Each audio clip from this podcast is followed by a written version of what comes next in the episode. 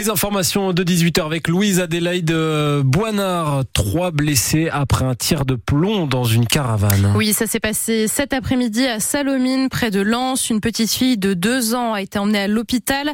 Elle n'est que légèrement blessée, tout comme un homme de 29 ans et une femme de 31 ans.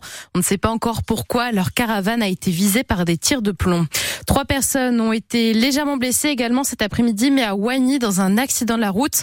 Leurs deux véhicules se sont percutés. Ils ont également été emmenés à l'hôpital de Lens. Les préfectures du Nord et du Pas-de-Calais appellent à une très grande prudence sur les routes ce soir et demain à cause de la pluie, de la neige et du verglas. Ils incitent les conducteurs à reporter leur déplacement demain matin pour éviter de prendre le volant. Le Nord et le Pas-de-Calais sont en vigilance jaune, neige, verglas pour toute la nuit et la matinée. Dans une demi-heure, le ministre nordiste de l'Intérieur, Gérald Darmanin, sera en réunion avec la première ministre Elisabeth Borne et les ministres de la Justice et de la Santé. Ils évoqueront les mesures à prendre suite à l'attaque terroriste d'hier à Paris qui a fait un mort. Un franco-iranien de 26 ans a tué à coups de couteau un touriste allemand et a blessé deux personnes. L'assaillant était fiché S. Il avait déjà fait quatre ans de prison pour planification d'une attaque à l'arme blanche à Paris. Il a également été en contact sur les réseaux sociaux avec l'homme qui a tué Samuel Paty. Sous les pavés, la plage et sur l'autoroute, la forêt. Oui, c'est un bon résumé du, projet du collectif euh, La Racine. Depuis deux ans, ces bénévoles plantent une mini-forêt sur une butte coincée entre la 25 et la 1 à hauteur de l'île. Un projet en accord avec la mairie et la direction interdépartementale des routes. Ce week-end encore, 2500 nouveaux arbres ont été plantés selon une méthode japonaise bien spécifique, la méthode Miyawaki.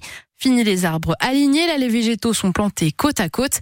Thibaut Garin, membre de l'association La Racine, nous explique pourquoi. Le principe, c'est de planter de manière dense pour euh, favoriser la coopération entre les arbres et une sorte de compétition vertueuse qui va amener à avoir euh, une forêt mature beaucoup plus rapidement. Voilà, on va avoir des arbres au bout d'une dizaine d'années, ça va être déjà assez monumental. Ce qui nous intéresse surtout, c'est euh, l'espace que ça représente, qui est réensauvagé, revégétalisé. Et là, on est sur, euh, sur, un, sur un site qui fait plus de 2 hectares.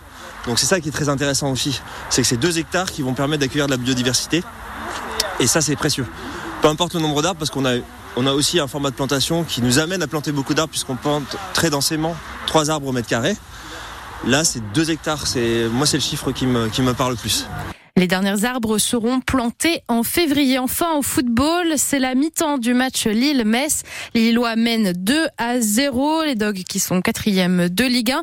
Les buteurs sont Yazice et David dans le temps additionnel de la première période. Les Messins sont eux neuvième.